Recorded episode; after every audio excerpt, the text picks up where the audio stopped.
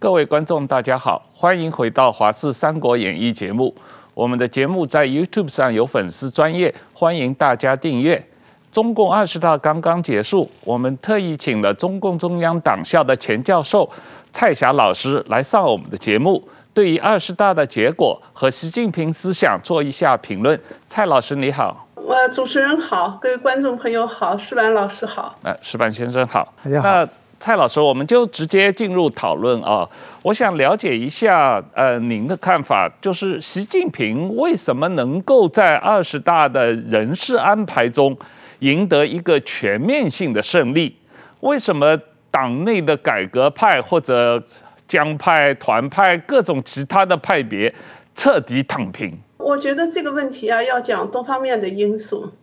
首先就是中共这个党，它里边。并不是真正以就是思想观念或者说的政策理念的一个不同而形成的，所谓我们用现代政党的话语讲叫派别。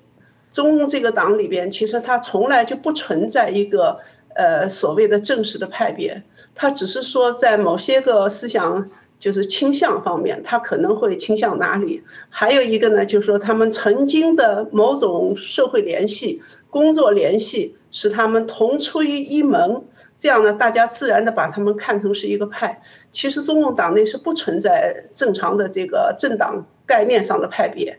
呃，所以我他们大多数的东西都是以个人利益为连结的，个人的关系为连结的这么一个内部的人际关系。所以我们先先说这个概念问题，就是说，呃，它是不是一个派？它不是。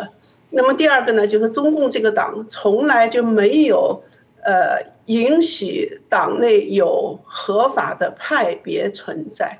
它不存在。呃，因为列宁主义政党从来在他执掌政权以后，他是不允许派别存在的，他是把这个党内的派别看作为是，呃，非组织活动。是一种小宗派集团，所以他从来都是把它作为一个不合法性的这个就是呃形态，是必须要消灭的。因此，中共党呢，人人都害怕把自己沾上哪一派哪一派。所谓哪一派，都是这个海外的人对中共党的内部意见分歧的一些一些人的这个称呼。其实他们自己是不承认自己是有党派的。呃，因此这个状况下，我们就可以看到几个问题的出现。首先，第一个问题就是，当一个专制倾向很严重又基于权力的优势地位的人，往往他手里掌握着所有的资源，这个时候，你作为一个个人的不同意见，你很难和他手里所掌掌握的强大的权力体系去抗衡。他就没有一个党内，就是说我们讲组织形成的一种力量去制衡另一种就是不同的一种力量，它不存在这个客观上我们讲的这种制衡，他以个人的力量他是难以制衡这种东西的，这是第一。第二呢，我们可以看到就是中共党在习近平。呃，上来以后的这些年里边，他不断的加强对组织内部，就是政党呃，就中共党内的这种控制，所以他是不允许中高层的人互相往来的。他把党内的所有党员和党的干部都打成原子状态，而。这个中层的这些还跟那个高层的没有直接关联的人呢，他有可能乐意走一些个就是人际关系，这就是我们讲的什么拉关系啊、走后门啊，在互相交换利益。真正到了高层，比方省部级，尤其正部以上的这些个官员，互相之间的来往是非常非常谨慎的，他们很难就是说做到正常的沟通和交换意见。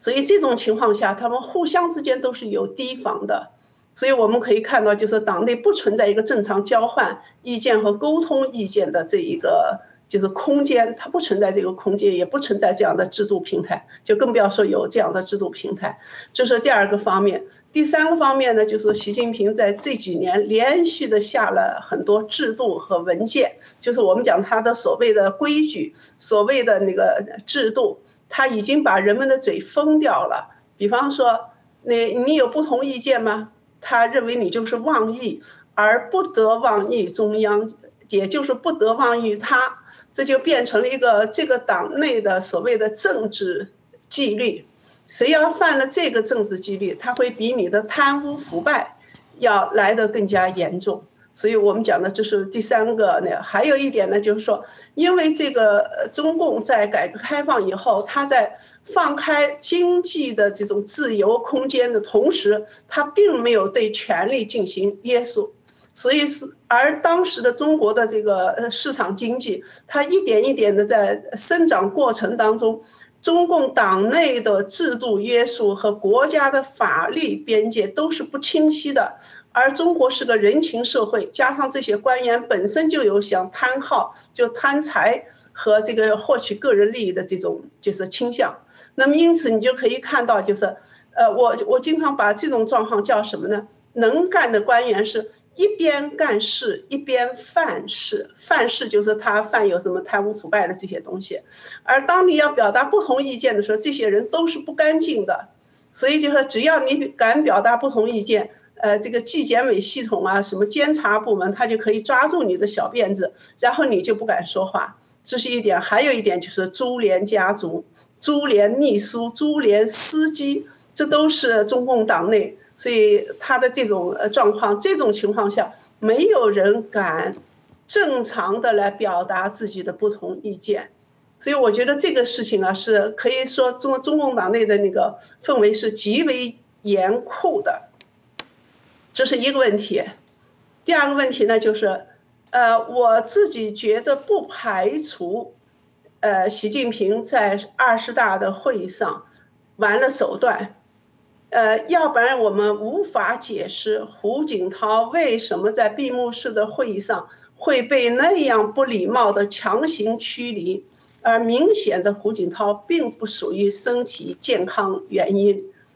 呃，这是我我所觉得，这就是说不排除他这里边是有是有问题的，就是说他搞呃这个就小动作，做一些就是那个就是不正当的这种。呃，流氓耍赖的行径，或者讲，呃，调换某些文件，然后有真真假假的加在里边。因为我自己在那个梳理二零一八年的习近平关于这个就是在中国进行修宪的这这个过程，那他按照他自己那套来做，但是他事先会保密，保的保密的很厉害，他不会告诉你。而等到他把那个就是流氓手段，或者讲是那种小手，就是玩玩弄伎俩，玩弄到就是已经搞好了以后，他把你已经摆到装到那个坛子里边去了。我们讲请君入瓮啊，就是你都已经把你弄进去以后，你就不得不接受这种现实。所以我觉得这种状况下。你可以看到中国共产党党内，他就就彻底的躺平，因为这样的结果是出乎我们所有人意料的。换句话讲，就是他已经把一切制度、一切规章全部打破了。这个我们听说，这个中南海大院里面是不串门子的啊。我们听说，这个以前杨尚昆当中。中央办公厅主任的时候是给中央领导监听的啊，那这个呃是不是现在也有监听啊？那第三一个，这次中央委员的选举有百分之八到九的人是落选的啊，候选人呃是差额选举，那哪些人落选了？这可能里面也是有名堂的啊。所以石板先生，你自己看呃，你观察中共的这个代表大会。好几好几次了哈，你觉得这次大会的诡异的地方在哪里？怎么说？我觉我觉得首先这个人名啊名单啊，就是说，不管是中国政治，我研究日本政治，研究台湾政治也是一样的，一定是要派系均衡嘛。就是说，你这个派系，哪怕你就是像日本，像日本，日本，比如说日本自民党，自民党的安倍派，安倍他当首相的时候，那石破茂就率领石破茂向体发生向安倍发起挑战，然后去争自民党总裁。但是即使是石破茂失败了，安倍这个是安排内阁成员的时候，石破派也让他进来一两个嘛。可能会少一些了，但是至少也要表示我们全党团结一致嘛。这是一个非常基本的，我觉得你要想从政的话，要想政权安定的话，你当然把各个这个派系的利益全照顾到。但是说这一次呢，习近平是非常明显的，就是说完全找他听话的人。我看到这次呢，就是说，首先就是说，怎么说呢？呃，这一群的，就是改革派，所谓的改革派，或者是团派，这些思想开放、这个开放一些的人，全部不要了。我看他政治局主委、政治局委员的主要的这个布局呢，就是说我我觉得分三块了，一个是他自己的旧部。自己当年提拔上来的，也就是说，福建、浙江的老同事。对，而且这些人不管从经历、从能力各方面是远远不够当当到上到中央的。这些人就是因为生命中碰到一个贵人习近平，被他提拔上来的话，所以一辈子跟这个贵人在贵人面前抬不起头来，所以他不可能有任何对习近平说话有任何质疑。另外一块呢，我觉得就是说，呃，工程师。这样用了很多，特别是军工产业的对工程师，大家都是知道吗？就是工程师一般的是，这个在社会上，这个人的勾心斗角各方面是比较单纯的嘛，所以说他比较听话。而且我我觉得就是说，还有一个就是说，呃，党的理论干部，我想请教一下这个蔡老师，这次比如上政治局委员的一个李书磊，一个叫石泰峰，这过去都是中央党校出来的嘛，就是说这些人他为什么能够？升上去，其实我觉得，怎么说，党校的干部，我我在就是我过去在邓小平时代啊，邓小平时代的时候，就是很明显就是黑猫白猫，能抓老鼠就是好猫嘛，就是我我不管你，只要有能力能创造经济就可以。其实邓小平重用的都是什么赵紫阳、万里这些敢于打破思想解放的这些人，但是说现在呢，好像是。那个时代好像是这个做理论的、做这务虚的意识形态研究的人，好像在邓小平时代并不吃香嘛。在习近平时代，这些人重新能够上上到高位，这个是代表什么变化？另外，对这两个人，您具体有什么了解吗？啊，这个问题非常好啊。呃，他是这样的，就是其实这里面涉及到中共党内的一个背景。就是当邓小平在那个邓小平时代的时候，他是因为邓邓小平本身讲说社会主义究竟是什么搞不清楚，但是呢经济发展他是必须要搞的，他而且看得很清楚，就是说这个跟着美国跑的都富起来了，那么美国搞的是什么呢？是搞的市场经济，所以呢他就讲说，而传统的理论认为市场经济就是资本主义嘛。那你现在呢？要不问形姿形色，先把经济搞上去，这样它它事实上中共内部它有一个淡化意识形态的一个倾向，而这种淡化意识形态，一方面是为了内部发展的需要，第二方面是尤其是到了江泽民时期，他这个加入了 WTO 以后，他要融入世界文明，就是主潮流。那么这个时候，中国共产党内部有相当一批官员。他们成长在计划经啊那个市场经济开放的环境当中，他们接受了很多外部的信息，他们也看到了市场经济的这种实际效果，所以在意识原来的意识形态，它就是没有什么就是能够凝聚全党的了。相反的，就是你要有新的这种理论啊进入这个党内来。但是我觉得呢。这一点来讲呢，中国共产党它本身原有的那些个主管意识形态的官员，包括中宣部的人，其实他们对现代文明是完全不了解的。因此呢，呃，他们也就是在事实上，他们在党内是处于某种边缘化状态的。当然，我们讲这个以后有机会再讲，就是说中宣部也会用他的权势，努力的为自己去分一块羹，就是要去刮社会的一些钱。其实。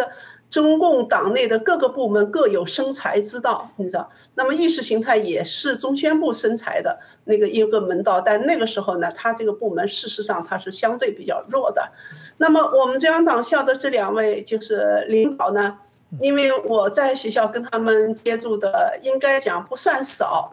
呃，不能说是很多，但是不算少，因为都还是彼此比较熟悉和了解的。呃，我的感觉啊是这样的，那。他们两个都是北京大学毕业的人，都是在改革开放之初，他们考进北大，然后又从北大毕业以后到中央党校来工作的。按道理来讲，他们对什么是现代人类文明的基本观念，他们两个要比其他的官员要懂得多得多。那么当然就是做一个学者和做一个官员，他的那个呃行事规则是不一样的。当你做学者的时候，你可以在学校里边谈很多这种我们所谓讲的思想理论的探讨性的问题啊这些，呃，所以无论是石泰峰也好，无论是李书蕾也好，他们在做学者的时候，他们对于很多问题是是有很多自己的，就是我们讲。比较开明、比较民主化的这个倾向的这个呃观点的，因此他们在校内的讲课和研究都是走在前面的。但是当你当上了领导，尤其中共党内，他是一个人的就是领最高领导的意志可以主宰全党的意志的时候，那么你就要跟着看了。呃，我讲一个过程吧，就是说。二零零六年的时候，当时全党搞思想解放啊，搞那个党员教育的时候，嗯，那李树雷在这个西安当市委副书记，因为那个时候还在那个胡锦涛的主政时期，江泽民的那个思想相对来讲是比较开放的。那么，而且江泽民这三个代表在党内还是有一定的就是影响力的，大家都知道要开放往前走。但是随着这个习近平上台以后，党内的政治氛围发生了一个根本性的变化，这就习近平讲的，他在那个二十大报告讲，他说意识形态发生了整体性的、全局性的改观。他现在比较满意这个意识形态了。换句话讲，就是说这个民主的、开放的。呃，走向宪政的那个尊重人的权利和自由的这些个意识形态，这些个呃声音都已经基本上被他剿灭了。那么他要求党内呢，就是说大家都属于一个要服从集中央集中统一领导的。他就是习近平上来了以后，几乎就把党内民主完全排斥。而这种情况下，作为在这个体制里工作的领导官员，他们两个都到了副省级和。副省级的时候，那个时候，实际上呢，他们也是有所顾忌的，所以我感觉呢，就是他们要顺应这种政治氛围才能生存，而他们内心的根本的东西，我相信还是不会改变的，这就是我个人对他们的看法，这是一点。第二点呢，为什么意识形态的这种，就像中央党校的这两位校领导，他现在能够走到政治局位置上？我觉得有一个问题啊，在我们学校的时候，其实李书蕾那时候就已经在抓这件事情。什么事情呢？就是大家知道，改革开放以后，共产主义的理论、马克思主义的理论、毛泽东思想，实际上在全党已经被抛弃了，就大家已经不相信他了。呃，但是呢，又是一个号称马克思主义的政党。他这个老祖宗是不能丢的，这杆旗也不能丢，那怎么办呢？他就要想怎么把马克思主义和中国文化嫁接起来，就使得中国文化和马克思主义形成为生成为中国的新的意识形态，又能够凝聚老百姓，又能够鼓舞这个党内。所以这样的话呢，这件事情其实在中央党校做了很多年了，大概九十年代后期开始，呃，而李树蕾那个时候他是我们。学校的一个文史部的主任，就是关于文化建设这个呃这种问题，他是抓的比较。他自己也是北大的文，就是中文系毕业的，因此他在这个文化的中国文化的研究和积累上，他是有相当功底的。那么在中共中央党校呢，他又工作了那么多年，所以呢，他对这两方面都不陌生。我觉得李书蕾被这个就是用到中宣部去做这个部长。他很可能将来要为这个习近平的这个意识形态，呃，要有一个新的东西出来，这就是我的想法。至于是现在出，还是隔两年出，还是最终出成什么样，呃，我这个很难讲。所以我觉得意识形态的，就中央党校的两位官员出来，能力和水平确实在他的那个秘书党啊，就是常委的那种秘书党的一个上面，他远远高于他们。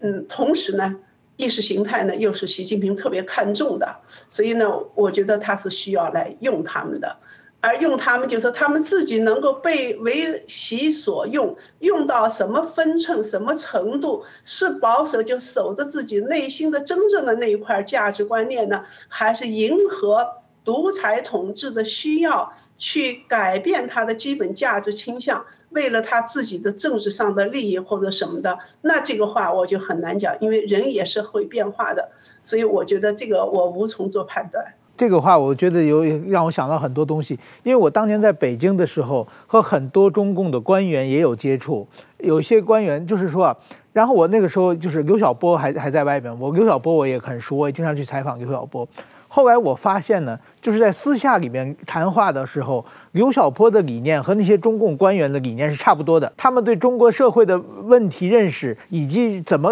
能够改好的认识是一样的。反而是因为刘晓波他信息不足，所以说呢，有时候他认识并不全面。反而那些中共官员他们知道更多的事情嘛，他们看问题看得更透彻。就是说，其实他们想法是一样的，只是这些中共官员到台面上以后，他们就会讲很多很多冠冕堂皇、堂皇的话。后来我记得呢，呃，大概在二十年前左右，我我我太太是台湾人，我跟我太太一起去中国，跟一些就是也是属于中共的官员一起，就是去吃饭，然后去唱歌，然后呢，那个时候流行电视剧叫《渴望》，然后《渴望》那首流行歌非常流行嘛，然后那些人呢唱起了歌以后呢，就也喝了一点酒，唱起歌有句就是什么，就是心中渴望真诚的生活嘛，然后大家很感动的时候，就好像有点热泪盈眶的感觉，然后我太太。就非常吃惊，说什么叫真正的生活？心中渴望，这是你们每天的生活不真实吗？不真诚吗？但是我就知道，因为这些官员天天他们在虚伪，他们在说谎话，所以他们心中渴望一个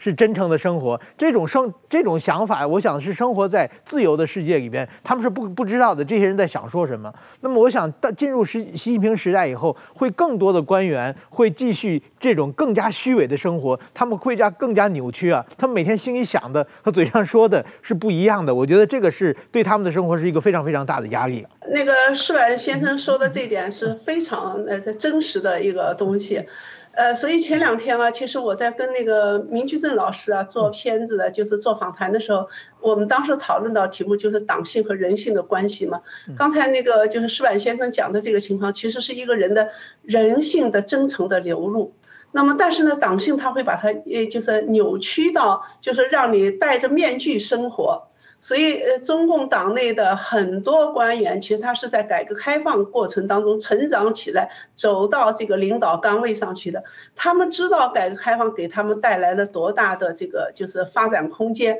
给他们带来了实际的好处，也知道没有改革开放，中国社会不会有走出那个贫困的那个。呃，衰败的那个就是状态，所以其实他们是明白什么才是真正中国人应该向往的生活，什么是有可能走向灾难的。我觉得中共党内在二十大以后啊，很多官员其实内心是有判断的，但是这种恐怖高压使得他们更加不敢说话，因此我觉得就是这种躺平啊，刚才。那个就是我我们说那个呃我王浩老师他讲到这个躺平，说中共的党员有那么多，为什么会躺平？恐怖啊！还有就是说他在这种体制下，他不得不扭曲着自己去生存啊。所以其实他们是活得很压抑的，他们内心是知道哪里是安全，哪里是人的尊严，但是他们在每天生活在那个情况下，他不得不做。呃，人格分裂的人，人格分裂在他们内心来讲是有痛苦。这个，我我我我我想问一个比较长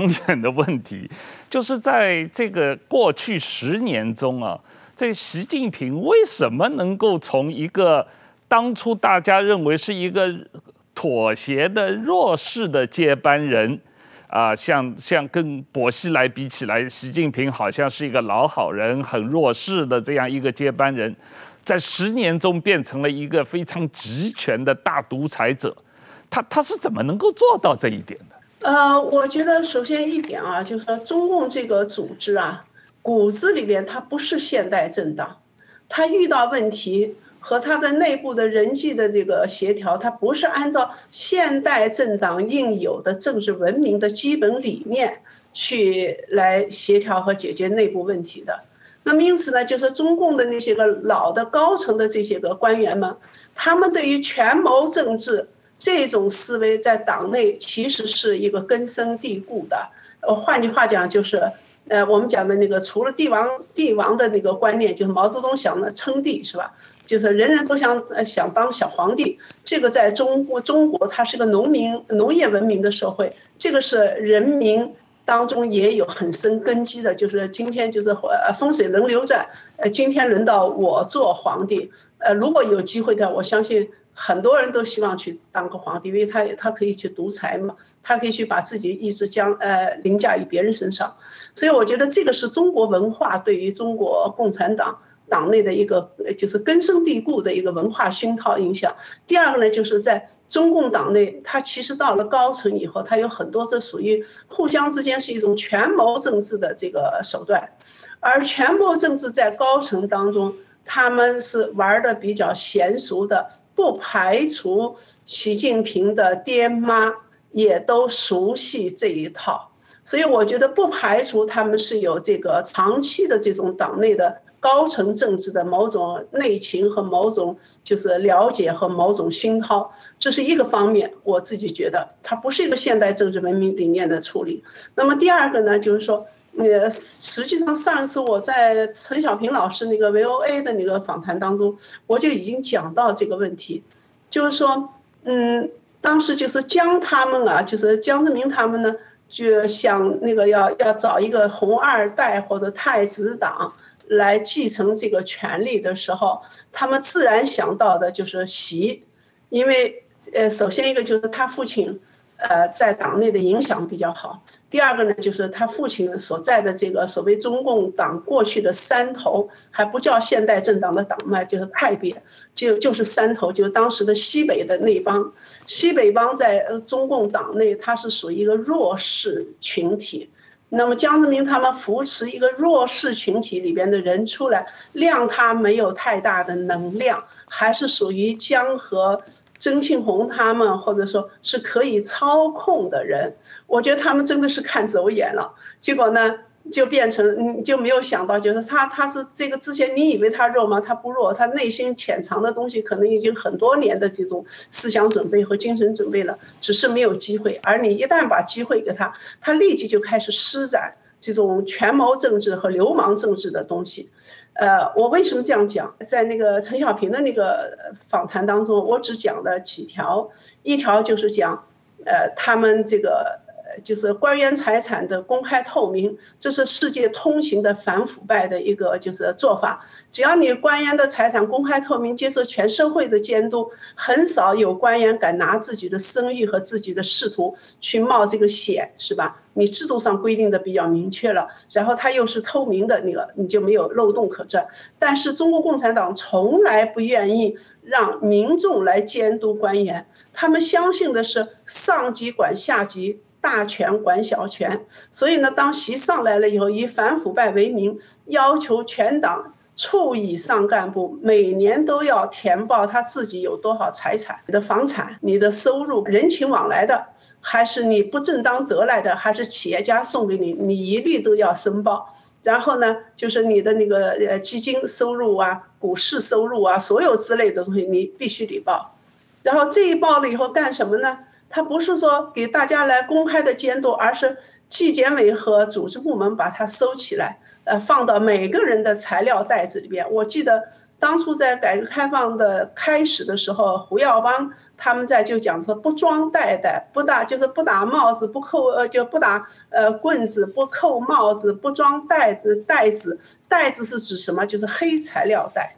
黑材料袋，但是习近平在上台以后呢，他以反腐的名义，他又开始给每一个官员装材料袋，就装这种黑材料袋。就我不想整理的时候，这个材料袋就永远就是封在那个地方，就是放在那个组织部门和纪检委的手里边。我要想整理的时候，我拿出来就是，因为这里边有一个什么问题呢？就是。我刚才已经讲过的，就是法律制度和党内的制度建设跟不上，它是不健全的，权力是没有得到约束的，几乎每个人身上都有点大大小小的毛病。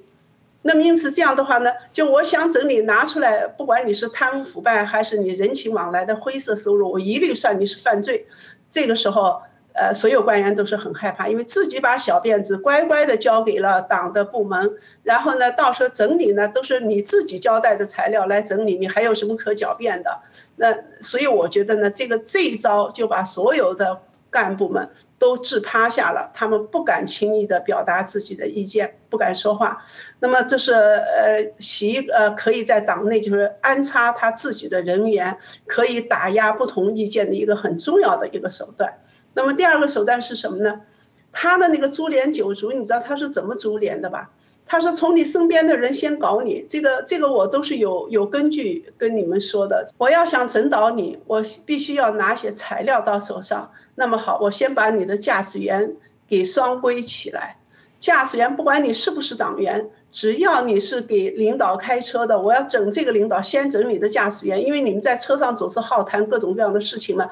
驾驶员就会交代你谈了些什么或者怎么样好。你如果说这个时候驾驶员被抓进去了，你还不服气，还要说什么吗？好，接着他就开始把你的秘书弄进去，然后把你的秘书弄进去呢，然后呢，秘书是跟你跟的呃最勤和最紧的，你的好事儿，你的坏事儿，秘书其实比他老婆都知道的清楚，对吧？好，这个时候秘书他就可能就会交代。那么再如果说你还有嗯不服气，你还要想提出各种不同意见的好，那我就把你的儿子女儿抓进去。然后把你的什么家里的什么人抓进去，往往到了直接抓自己的家属、家人、亲属的时候，所有干部都不敢说话。你想干什么就干什么吧。因此呢，这种情况下，他就让这个他的那个权力，他安插人和他的权力就就很，就就就可以就可以没有任何阻力的来做这个事情。这是第二个，就是他以威胁人们来做的。那么第三个呢，就是说他在二零。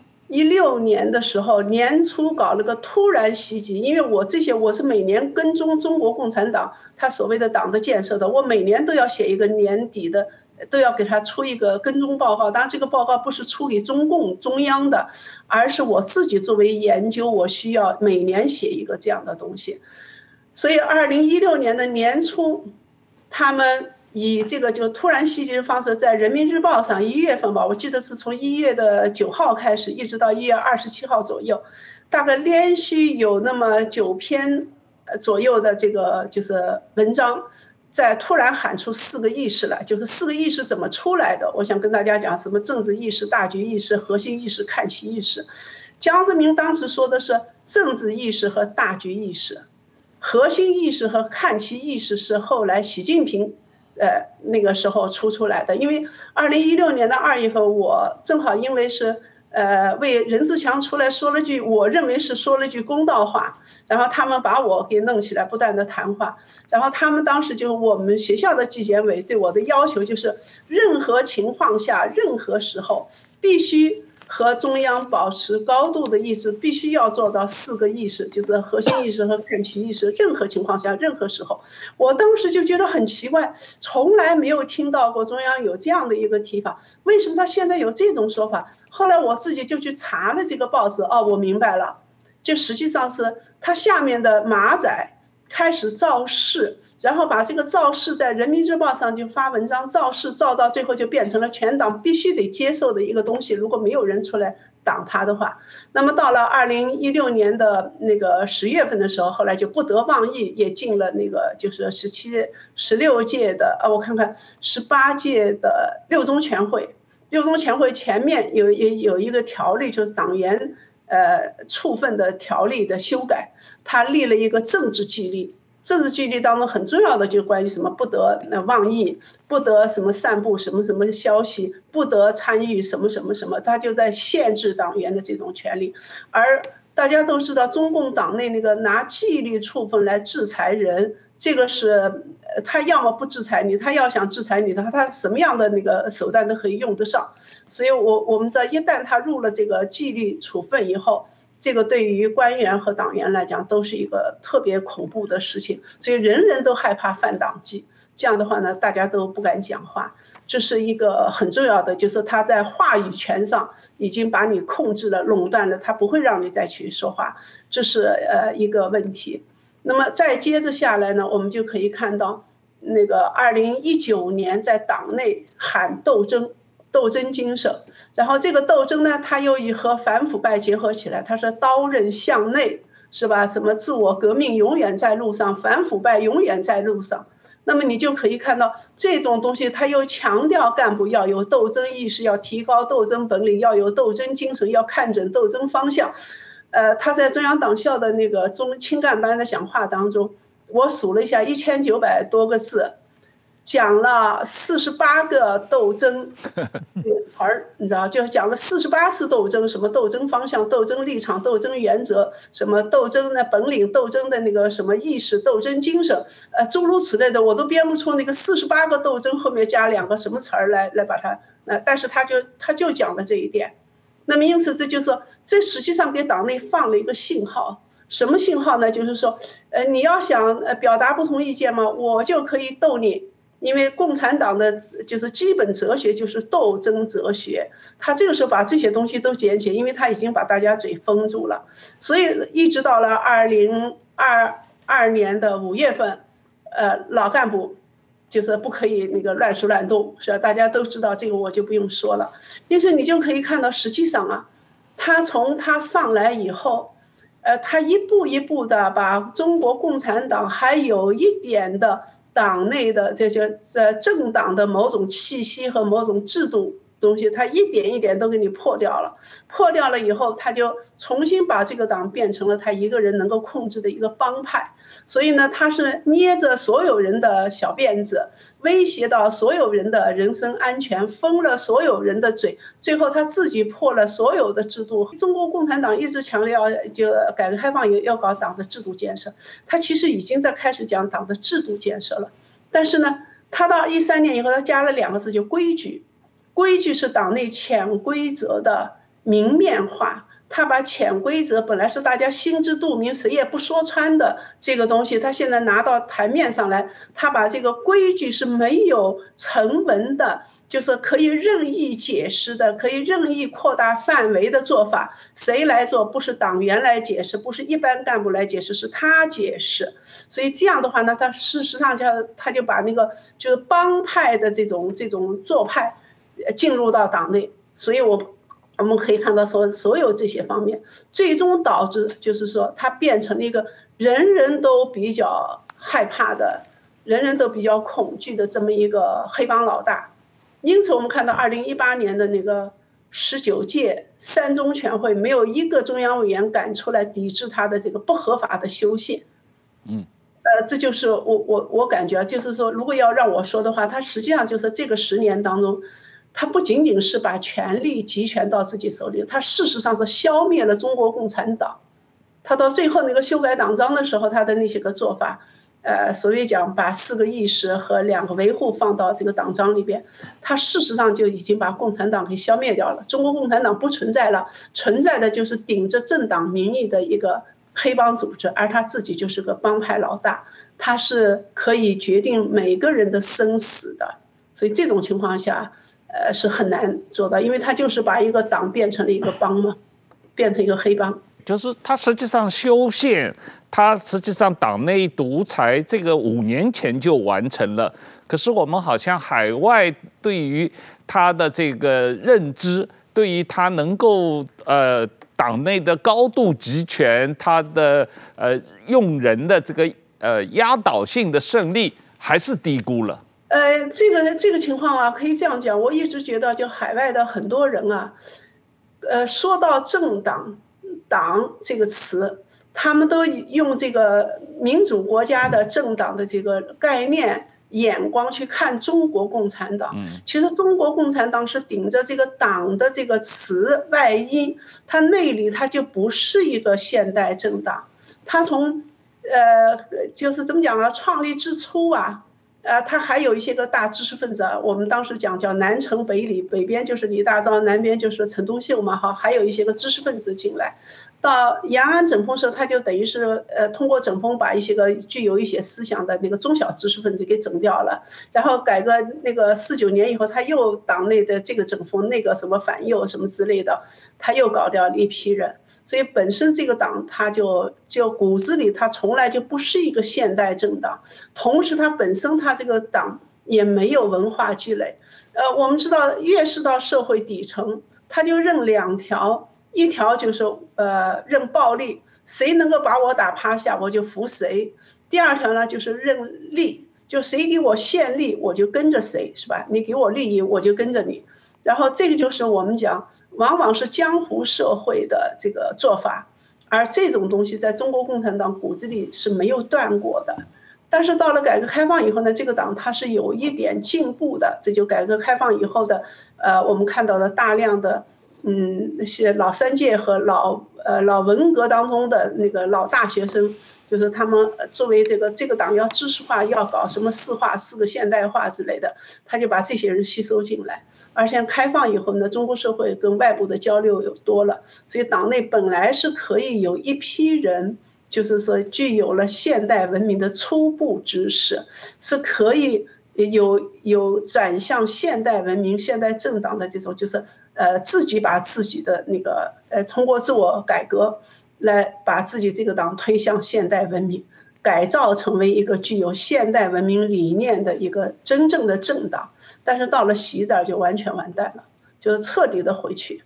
就不可能，呃，往后就不可能了。就是说，中国真正的现代政党，在我个人看来，中国社会没有存在过真正的现代政党。我们抛开那个台湾的国民党啊，因为国民党到了台湾以后，它有它自己的一个变化的过程。台湾的国民党即使在中国大陆的时候，它也不是一个完全意义上的，就是。呃，现代政党，它和中国共产党都是同样一个根儿嘛，就列宁主义的那个东西起来的。我们现在来看，这个习近平把邓小平的改革开放路线抛弃了以后，他现在下一步统治的呃思想和社会基础是什么？呃，我看你刚才提到了帝王观念，提到了封建主义的传统，提到了江湖社会的帮派规则，这些都是他现在。呃，维持他统治的社会基础和思想基础吗？呃，我觉得有，有这个问题，就是说这些是客观存在的，因为它历史传承下来，客观上这个无论是党内还是在社会上，它就存在这些因素。那么另外一点呢，我觉得就是说，他这个他要想维持他后面的这些统治，他必须要给大家画个大饼。那么我们知道，共产主义其实在中共党内，他已经是很多人已经不信，知道这个大饼是个假大饼，是吧？你画的是水中月嘛。然后，所以呢，他现在要画一个什么中华民族的伟大复兴，而这个词呢，是对于中国这个民，就是中华民族来讲，中国人中国人的那个传统的情结来讲，因为过去我们对现代历史的那个。呃，中国共产党的宣传就是帝国主义列强欺负我们，所以中国人一直有一种被欺负的屈辱感。我就觉得这个感觉就有点像德国德意志民族在一战以后的那种情绪和心理，而这些东西呢，又被他用一个什么中华民族伟大复兴，就变成了一个大家都能接受的一个宏伟目标。然后呢，我觉得这是底层的人比较拥护他的一个方面。对于中中共党内来讲呢，这种民族情结或者一般的党员和干部身上，他也不是没有，他都是有的。但同时呢，我个人觉得，因为文革的经验教训，毛泽东时期的那些个错误的那个就是罪恶，并没有完全的揭露出来，而且中共党在他后来的这个宣传当中，有意抹杀了。四九年以后，就是五六五七年以后到七七年这一段时间的这个二十年，因为这个二十年当中发生过，呃，三年大饥荒，发生过这个就是庐山会议，这个党内的大整肃，发生过十年的文革，这些东西都是属于他历史上不能提的事情，所以他把这些东西有意的抹掉了，然后呢，他就来鼓吹他的所谓的那个伟大成就、辉煌成就，所以。当今天新的东西就是以这种过去的叫新形式再犯过去旧错误的时候，你知道党内的人不认为这是个是这是一个错误，他不知道曾经犯过这些错误，他们会把这个认为是一种新的提法或者新的那个创新的做法，呃，所以我们讲说历史的那个一旦把历史篡改，一旦忘记历史，这个历史的这个就是错误，它会以新的形式来来来。来重新发生，这个情况啊，我我自己的感觉是很深的。当然今天没有时间了，我我就不能再说这个问题了。呃，但是这种情况我在，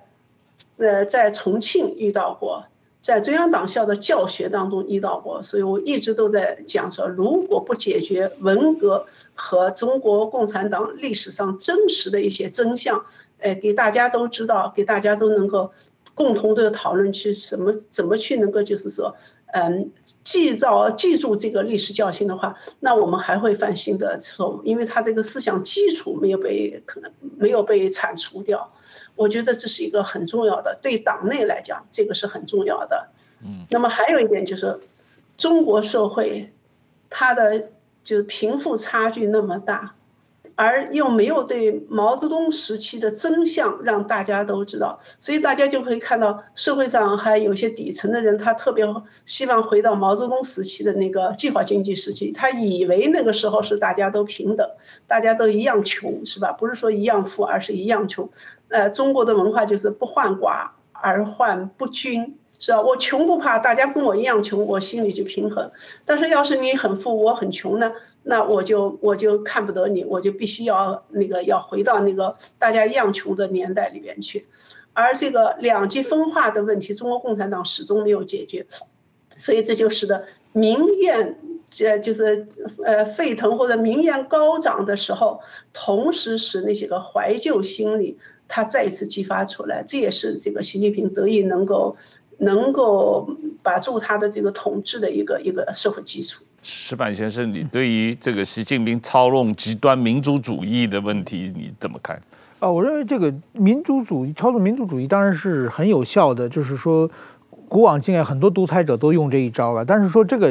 但是效果有限，而且呢，最后很容易这个引火自焚嘛。呃，刚才讲的党，中国共产党，就是说习近平有没有这个？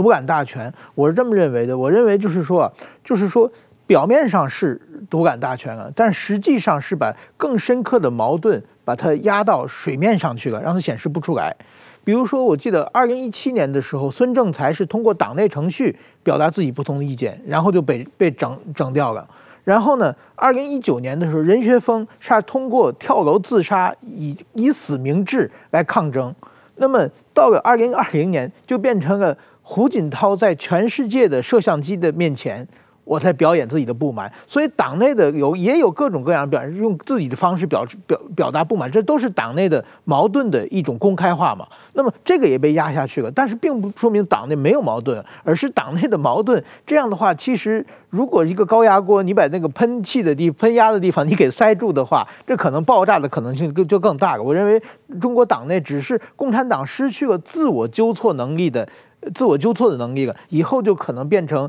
更加硬着陆的一个一个反方向了。另外一个，我觉得习近平跟毛泽东的比，这是独裁政权都是用暴力和谎言治国的，但是毛泽东的时候呢，谎言是八，暴力是二。或者谎言是七，暴力是三。现在习近平呢，谎言是三，暴力是七，这个是完全比例不成比例的。你要维持暴力治国的话，你要需要很大的成本的，因为你要收买这些人，这些人，而且你要派人监视这些人。当你暴力的成分越来越多的话，其实你这个国家是越来越来会捉襟见肘的。总有一天你会收买不起这些打手的人。我们看到最近这几年，就是说，包括傅政华呀，什么孙立军呐，什么就是都是。给习近平当当打手的这些人被整掉了嘛？也就是说，主子和打手之间的互信关系已经出现问题了。那整掉一个打手的话，别的打手也不安嘛。所以说，我觉得这种习近平还是正在加速。所以我并不认为习近平能够一统江湖，而是我认为他的矛盾更加尖锐、更加激烈了。刚才这个蔡老师特别讲到的，呃，一些这个。习近平的理论上的过去这十年不断的发动一些什么四个意识啦，什么各种各样的这个斗争理论啦，这这些我想确认一下，这些理论是习近平自己想出来的，还是王沪宁替他发明的？这个话就很难说了，因为我不是他们中央政策研究室的人，我也不知道他们这些个讲话稿子是怎么出来的。所以我的感觉就是说，这个问题我就很难去确凿的讲，这是谁的东西，是不是王沪宁的东西，我觉得很难讲。但是呢，我觉得有两条，第一条就是说，你考虑到习近平的这个成长阶段啊，他的知识认知的东西停留在他就是文化大革命的那段时候。在过后所谓的清华大学的学习啊，这些东西，我个人觉得，在他的那个谈吐和言论上，你看不到有任何现代知识给他，呃，在他脑子里存下一个烙印。那么因此呢，就是毛泽东时代的那个集权意识形态，对所有人都是有影响的，不光是对这个共产党党内，包括我这样的人，就是从小就成长在什么所谓的红旗下，长在体制内是吧？生活又是比较优渥的人。呃，对于哪怕现在我们所讲的海外的这个反对派，就是我们讲的这个自由民主派，其实他们的思维方式和某些东西，共产党也是对他们有很大的影响的。所以呢，斗争意识、斗争精神这个词，在习近平那个地方，你很难把它分清是他自己的东西，还是骨子里就是受了那种熏陶以后就本能的现在需要拿出来的东西。呃，对于王沪宁来讲呢，我个人觉得呢，王沪宁在八十年代的后期啊，他其实是当时中国社会的一个争论的一个一方，什么呢？就是新权威主义的这个争论。对，新权威主义呢，他一直认为呢，中国要走向现代文明，必须要有一个就是权威来领导，而不是乱哄哄的说一个国家呃需要搞那种，所以呢，他们是比较接受这种威权。统治威权政治的，而王沪宁，我个人认为他这种威权政治和威权统治的这种理念，其实他是没有丢掉过，而这种理念呢，在这个学者当中也不是不存在。所以，像我们那个就是后来中国中国社会在大概在二零一一年一零年的前后吧，逐渐的就是，哎，我忘记那个施密特，施密特的理论。在那个学者当中，他是有影响的。呃，当然这个和那个刘晓峰他们是分不开呀，就是。李晓峰他们鼓吹这个东西，但是他在学者当中是有影响。而王沪宁呢，他的起家和出生是个学者，所以我觉得他的八十年代的新权威主义理论，他也是这个理论的一方，就是代表人物之一吧。而那个八十年代的那个后期，就是反对新权威主义理论的，而真正要走向自由民主的，这又是学者当中的另外一方。所以我觉得王沪宁的这个思想。意识是可以从这儿去考虑他的，呃，某种程度上讲，他不会排斥斗争这个这个基本观念。这就是我我大概的那个能够知道，我我我更多的我就说不出，呃，哪个是王沪宁的，哪个是习近平的，我觉得很难说。谢谢蔡霞老师，我们今天时间差不多了，我们先谈到这边。我实际上还准备了很多问题，不过我们另外再找一个时间接着谈下面的一些问题啊。那这个很高兴，这个蔡霞老师来上我们的节目，谢谢蔡蔡老师，谢谢石板。谢谢啊，谢谢那个汪老师，谢谢石板先生，我就是太啰嗦了，你知道？没关系，我们谈的比较透彻，也是比较好的，因为一般的政论节目是受时间的压力。很少有机会让来宾讲得比较透彻啊，那我们比较不太在意这个问题，我们觉得让来宾能够很透彻的把想要讲的话讲清楚，觉得很重要。那我们宁可有机会可以多做几集，可能可以把这个问题，因为这个问题本身都很复杂，这个我们可能需要比较多的时间才能讲清楚。那今天就先到这里，那谢谢大家，谢谢。